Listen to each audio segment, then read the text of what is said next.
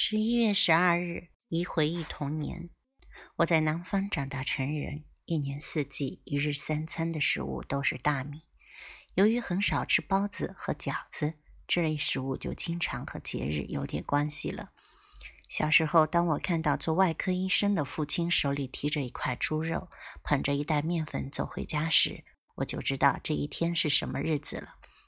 在我小时候，有很多节日。五月一日是劳动节，六月一日是儿童节，七月一日是建党节，八月一日是建军节，十月一日是国庆节，还有元旦和春节。因为我父亲是北方人，这些日子我就能吃到包子或者饺子。那时候我家在一个名叫五原的小镇上，我在窗前可以看到一片片的稻田，同时也能够看到一小片的麦田。它处在稻田的包围中，这是我小时候见到的绝无仅有的一片麦田，也是我最热爱的地方。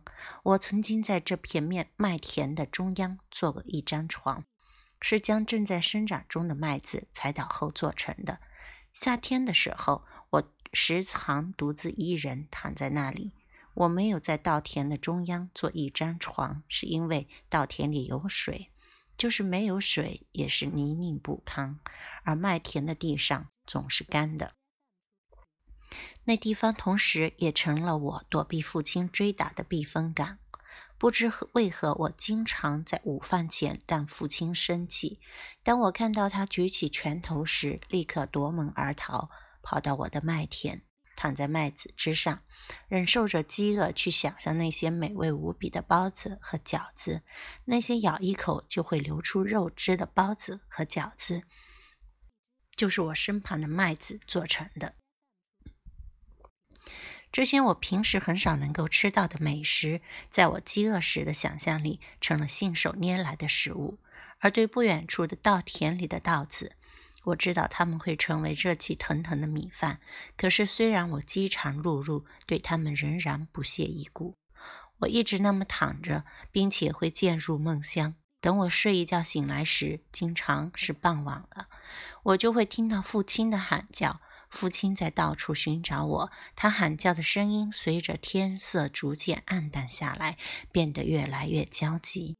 这时候，我才偷偷爬出麦田，站在田埂上，放声大哭，让父亲听到我和看到我。然后等父亲走到我身旁，我确定他不再生气后，就会伤心欲绝地提出要求。我说我不想吃米饭，想吃包子。父亲每一次都满足了我的要求，他会让我爬到他的背上，任凭我把眼泪流进他的脖子里。当饥饿使我胃里有一种空洞的疼痛时，父亲将我背到了镇上的点心店，让我饱尝包子或者饺子的美味。后来，父亲发现了我的藏身之处。那一次还没有到傍晚，他在田间的小路上走来走去，怒气冲冲地喊叫着我的名字，威胁我说：“如果我再不出来的话，他就会永远不让我回家。”当时我就躺在麦田里，我一点都不害怕。我知道父亲不会发现我，虽然他那时候怒气十足。可是等到天色黑下来以后，他就会怒气全消，就会焦急不安，然后就会带我去吃上一顿包子。倒霉的是，一个农民从我父亲身旁走过去了，他在田埂上看到麦田里有一块麦子倒下了，就在嘴里抱怨着麦田里的麦子被一个王八蛋给踩倒了。他骂骂咧咧地走过去。但他的话提醒了我的父亲，这位外科医生立刻知道他的儿子身藏何处了。于是我被父亲从麦田里揪了出来。那时候还是下午，天还没有黑，父亲也还怒火未消。所以那一次我没有像往常一样因祸得福的饱尝一顿包子，而是饱尝了皮肉之苦。麦田里，余华。